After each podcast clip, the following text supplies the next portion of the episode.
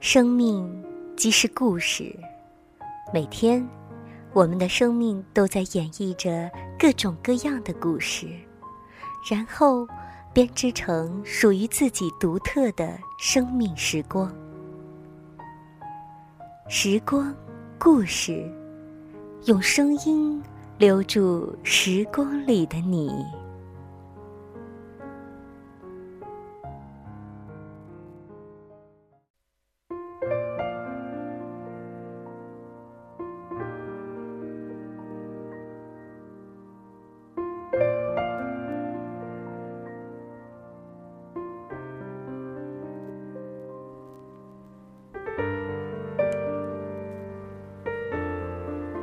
亲爱的朋友，你好，感谢你此时此刻的陪伴，与我在声音的世界里相遇。这里是讲述生命故事的节目《时光故事》，我是秋霞。如果你有想要分享的故事，欢迎投稿至二六九幺二九幺零九七 @QQ.com，记录自己的同时温暖别人，而我也非常愿意用声音留住时光里的你。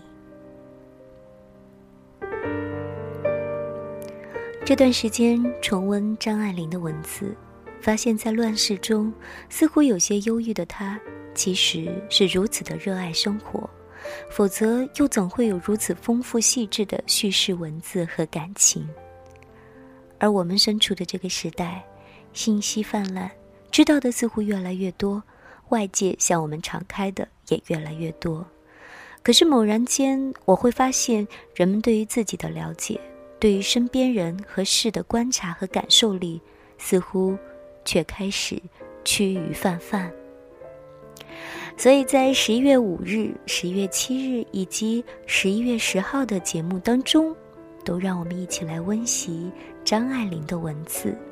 如果你喜欢，一起来聆听。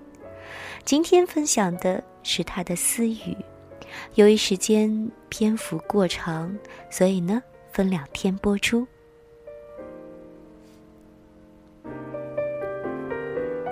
我们一起来听他那个年代的故事。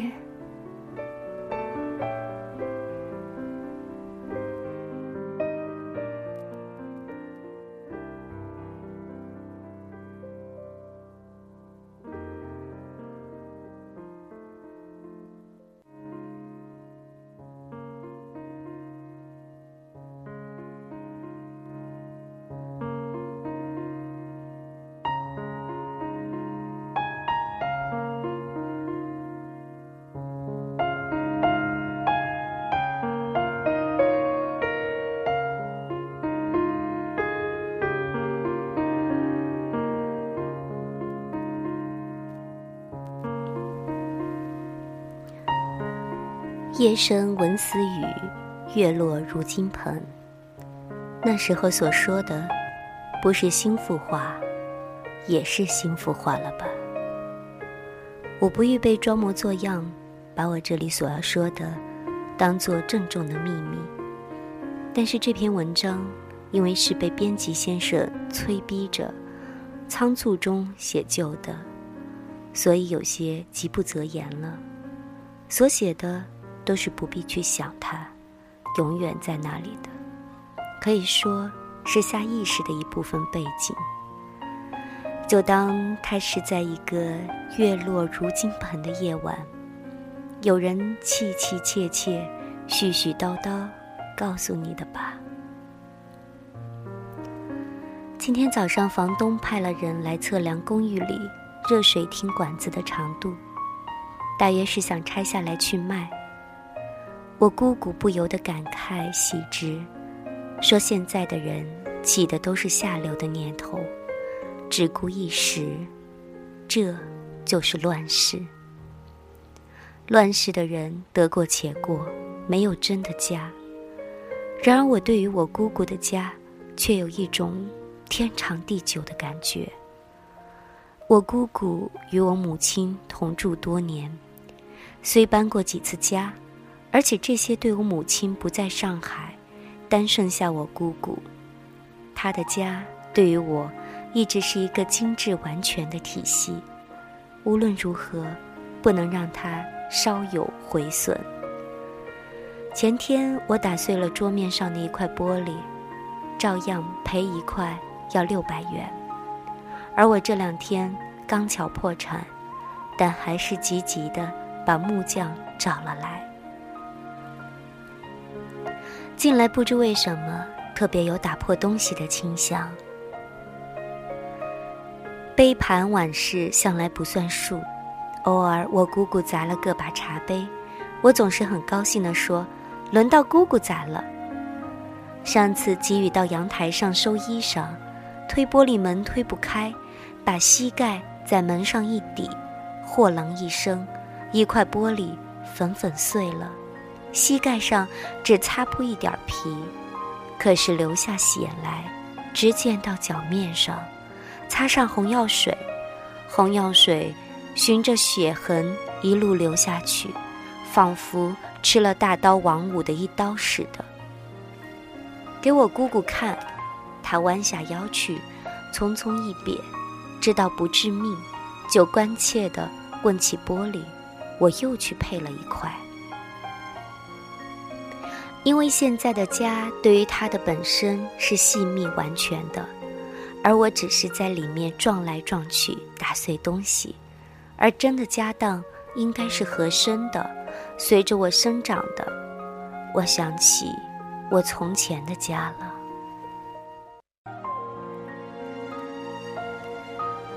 第一个家在天津，我是生在上海的，两岁的时候搬到北方去。北京也去过，只记得被佣人抱来抱去，用手去揪他颈项上松软的皮。他年纪逐渐大起来，颈上的皮逐渐下垂，探手到他的汗下，渐渐有不同的感觉了。小时候我脾气很坏，不耐烦起来便抓得他满脸的血痕。他姓何，叫何干。不知道是哪里的方言，我们称老妈子什么干什么干，何干很像现在时髦的笔名何若、何知、何心。有一本萧伯纳的戏《心碎的屋》，是我父亲当初买的，空白上留有他的英文提示：天津，华北，一九二六，三十二号路。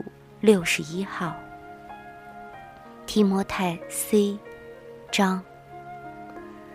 我向来觉得在书上郑重的留下姓氏、注明年月、地址，是近于啰嗦无聊的。但是新近发现这本书上的几行字，却很喜欢，因为有一种春日迟迟的空气，像我们在天津的家。院子里有个秋千架，一个高大的丫头，额上有个疤，因而被我唤作“疤丫丫”的。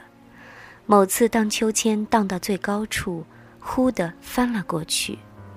后院子里养的鸡。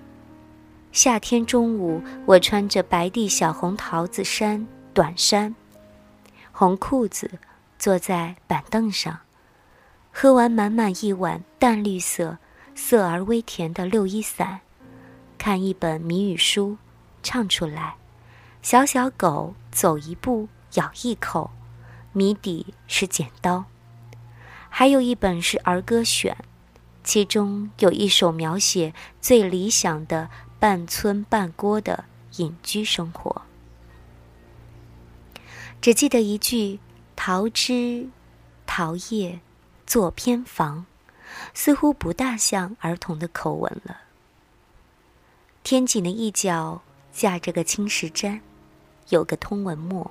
胸怀大志的南下人时常用毛笔沾了水，在那上面练习写大字。这人瘦小清秀，讲《三国志演义》给我听。我喜欢他，替他取了一个莫名其妙的名字，叫毛物。茅屋的两个弟弟就叫二茅屋、三茅屋，茅屋的妻叫茅屋新娘子，简称茅娘。毛娘生在红扑扑的鹅脸蛋、水眼睛，一肚子孟丽君女扮男装中状元，是非常可爱的，然而心计很深的女人。巴丫丫后来嫁了三毛五，很受毛娘的欺负。当然，我那时候不懂这些，只知道他们是可爱的一家，他们是南京人。因此，我对南京的小户人家一直有一种与事实不符的名利风俗的感觉。酒后，他们脱离我们家，开了个杂货铺子，女佣领了我和弟弟去照顾他们的生意，努力地买了几只劣质的采花热水瓶，在殿堂楼上吃了茶和玻璃罐里的糖果。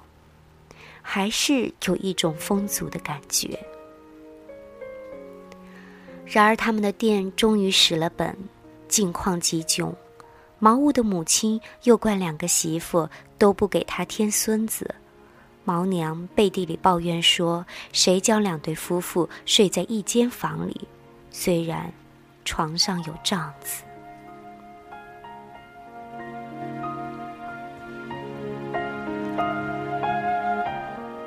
领我弟弟的女佣唤作张干，裹着小脚，伶俐要强，处处占先。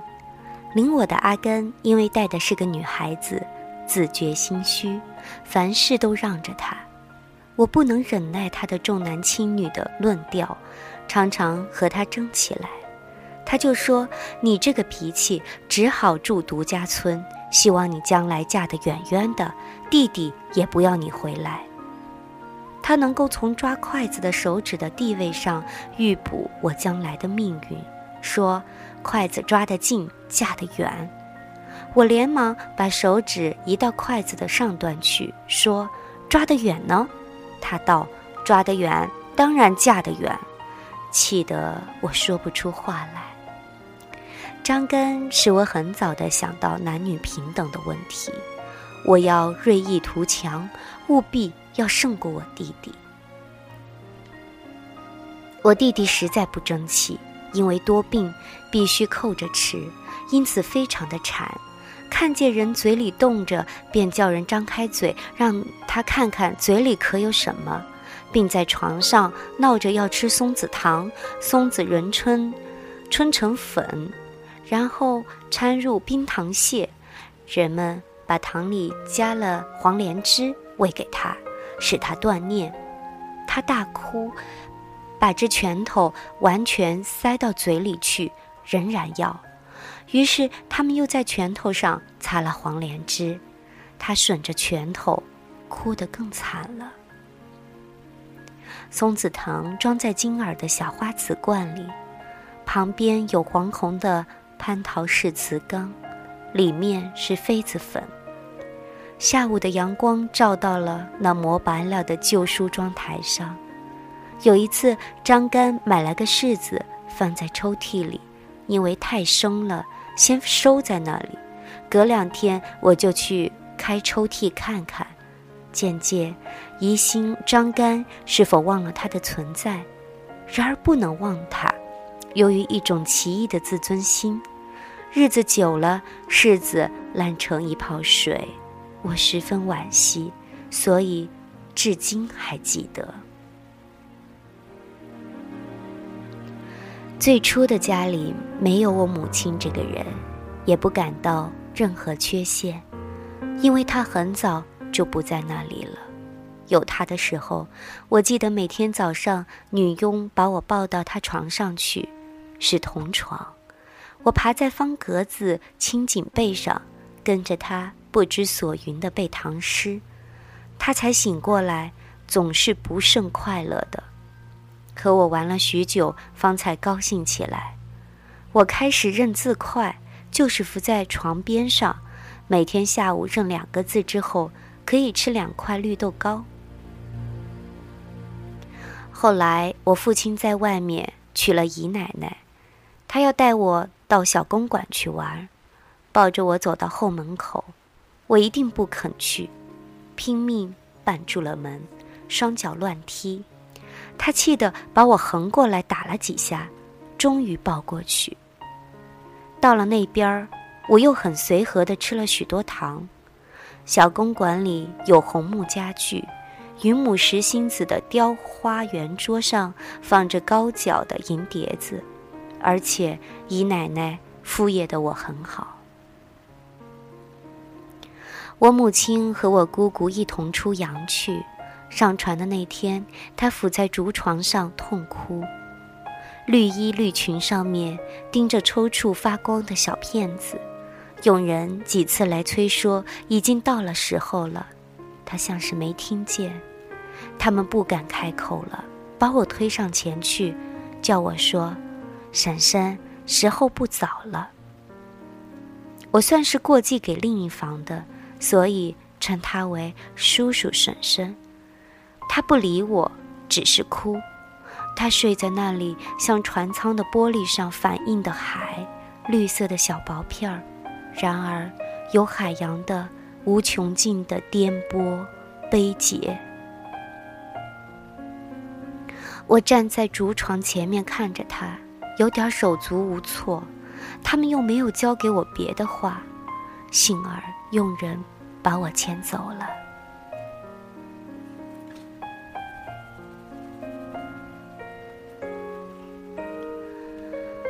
母亲去了之后，姨奶奶搬了进来，家里很热闹，时常有宴会，叫条子。我躲在帘子背后偷看，尤其注意同坐在一张沙发椅上的十六七岁的两姊妹，打着前刘海儿，穿着一样的玉色袄裤，雪白的偎依着，像生在一起似的。姨奶奶不喜欢我弟弟，因此一力抬举我。每天晚上带我到启士林去看跳舞。我坐在桌子边，面前的蛋糕上的白奶油高齐眉毛，然而我把那一块全吃了。在那微红的黄昏里，渐渐地盹着，照例到三四点钟，背在佣人的背上回家。家里给弟弟和我请了先生，是私塾制度，一天读到晚。在傍晚的窗前摇摆着身子，读到“太王世勋语”，把它改成“太王世勋语”，方才记住了。那个时期，我时常为了背不出书而烦恼，大约是因为年初一早上哭过了，所以一年哭到头。年初一，我预先嘱咐阿妈，天明就叫我起来看他们迎新年。谁知他们怕我熬夜辛苦了，让我多睡一会儿。醒来时，鞭炮已经放过了。我觉得一切的繁华热闹都已经成了过去，我没有份了，躺在床上哭了又哭，不肯起来。最后被拉了起来，坐在小藤椅上。人家替我穿上新鞋的时候，还是哭，即使穿上新鞋，也赶不上了。姨奶奶住在楼下一间阴暗杂乱的大房里，我懒得进去，立在父亲烟坑前背书。姨奶奶也识字，教他自己的一个侄儿读池中鱼游来游去，肆意打他，他的一张脸常常肿得眼睛都睁不开。他把我父亲也打了，用痰盂砸破他的头。于是族里有人出面说话。逼着他走路，我坐在楼上的窗台上，看见大人大门里缓缓出来两辆踏车，都是他带走的银器家什。仆人们都说，这下子好了。我八岁那年到上海来，坐船经过黑水杨绿水洋，仿佛的确是黑的漆黑，绿的碧绿，虽然。从来没在书里看到海的礼赞，也有一种快心的感觉。睡在船舱里，读着早已读过多次的《西游记》。《西游记》里只有高山与红热的尘沙。到上海，坐在马车上，我是非常快乐的。粉红底子的洋纱衫，裤上飞着蓝蝴蝶。我们住着很小的石门库石库门房子，红油板壁。对于我，那也是有一种紧紧的朱红的快乐。然而，我父亲那时候打了过度的吗啡针，离死很近了。他独自坐在阳台上，头上搭一块湿手巾，两目直视。眼前挂下了牛筋绳索那样的粗而白的雨，哗哗下着雨，听不清楚他嘴里喃喃说些什么，我很害怕了。女佣告诉我应当高兴，母亲要回来了。母亲回来的那一天，我吵着要穿上我认为最俏皮的小红袄，可是她看见我第一句话就说。怎么给她穿这样小的衣服？不久我就做了新衣，一切都不同了。我父亲痛悔前非，被送到医院里去。我们搬到一所花园洋房里，有狗，有花，有童话书，家里陡然添了许多未及华美的亲戚朋友。我母亲和一个胖伯母并坐在钢琴凳上，模仿一出电影里的恋爱表演。我坐在地上看着，大笑起来，在狼皮褥子上滚来滚去。我写信给天津的一个玩伴，描写我们的新屋，写了三张信纸，还画了图样，没有得到回信。那样的粗俗的夸耀。认识谁也要讨厌吧。家里的一切我都认为是美的顶巅。蓝椅套配着旧的玫瑰红地毯，其实是不甚协和的。然而我喜欢它，连带的也喜欢英国了，因为英格兰三个字使我想起蓝天下的小红房子，而法兰西是微雨的青色，像浴室的瓷砖。沾着生发油的香。母亲告诉我，英国是常常下雨的，法国是晴朗的。可是我没法矫正我最初的印象。我母亲还告诉我，画图的背景最得必记红色，背景看上去应当有相当的距离，红的前景总觉得近在眼前。但是我和弟弟的卧室墙壁就是那没有距离的橙红色，是我选择的，而且我画小人也喜欢给画上红的墙，温暖而亲近。画图之外，我还弹钢琴、学英文。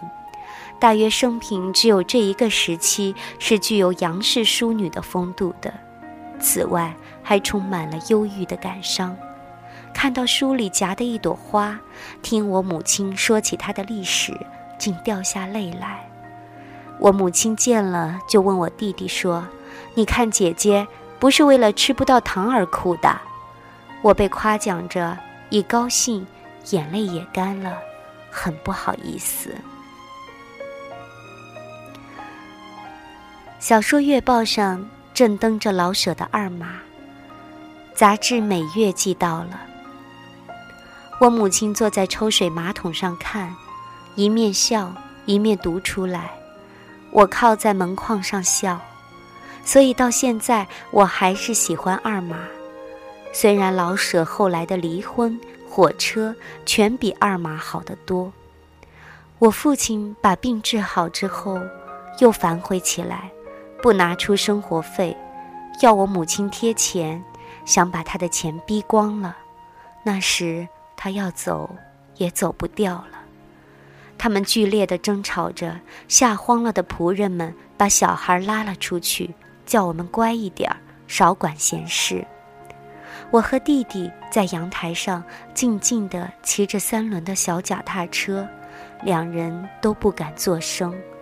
晚春的阳台上挂着绿竹帘子，满地密条的阳光。父母终于协议离婚，姑姑和父亲一向也是意见不合的，因此和我母亲一同搬走了。父亲移家到一所弄堂房子里，我父亲对衣食住向来都不考究，单只注意到行，唯有在汽车上舍得花点钱。他们的离婚虽然没有征求我的意见。我是表示赞成的，心里自然也惆怅，因为那红的蓝的家无法维持下去了。幸而条约上写明了，我可以常去看母亲。在她的公寓里，我第一次见到生在地上的瓷砖盐盆和煤气炉子，我非常高兴，觉得安慰了。不久，我母亲动身到法国去，我在学校里住读，他来看我，我没有任何惜别的表示，他也像是很高兴，事情可以这样光滑无痕迹的度过，一点麻烦也没有。可是我知道他在那里想，下一代的人，心真狠呀。一直等他出了校门。我在校园里，隔着高大的松山，远远望着那关闭了的红铁门，还是漠然。但渐渐的，觉得这种情形下眼泪的需要，于是眼泪来了，在寒风中大声的抽噎着，哭给自己看。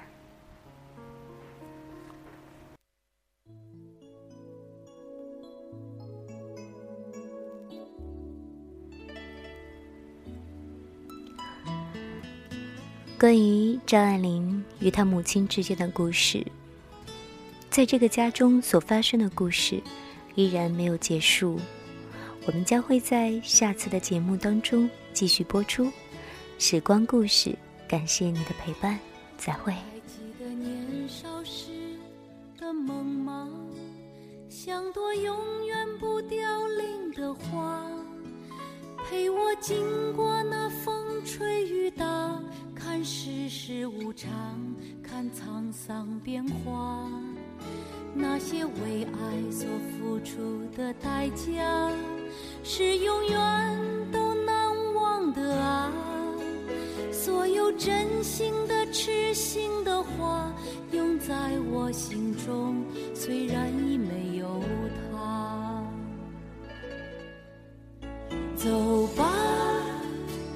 走吧。人总要学着自己长大，走吧，走吧，人生难免经历苦痛挣扎，走吧，走吧，为自己的心找一个家，也曾伤心流泪，也曾黯心碎，这是。爱的代价。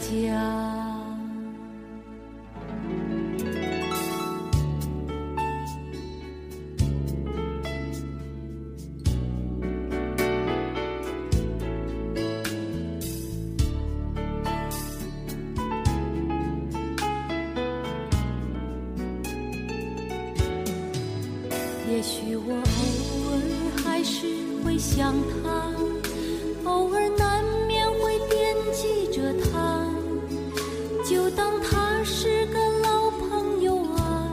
也让我牵挂，只是我心中不再有火花，让往事都随风去吧。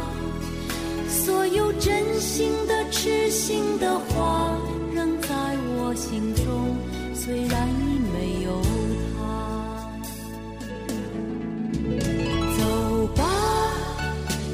走吧人总要学着自己长大走吧走吧人生难免经历苦痛挣扎走吧走吧为自己的心找一个家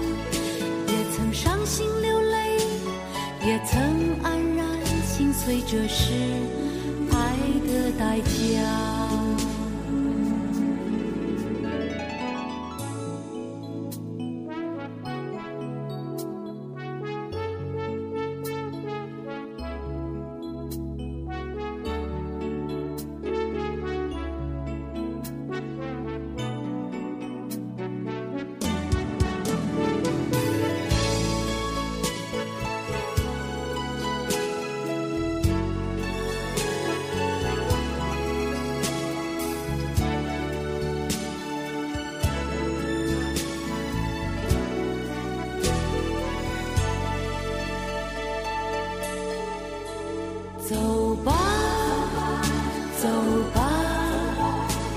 人总要学着自己长大。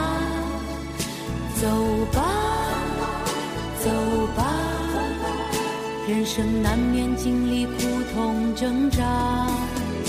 走吧，走吧，为自己的心找一个家。也曾伤心流泪，也曾黯然心碎，这是爱的代价。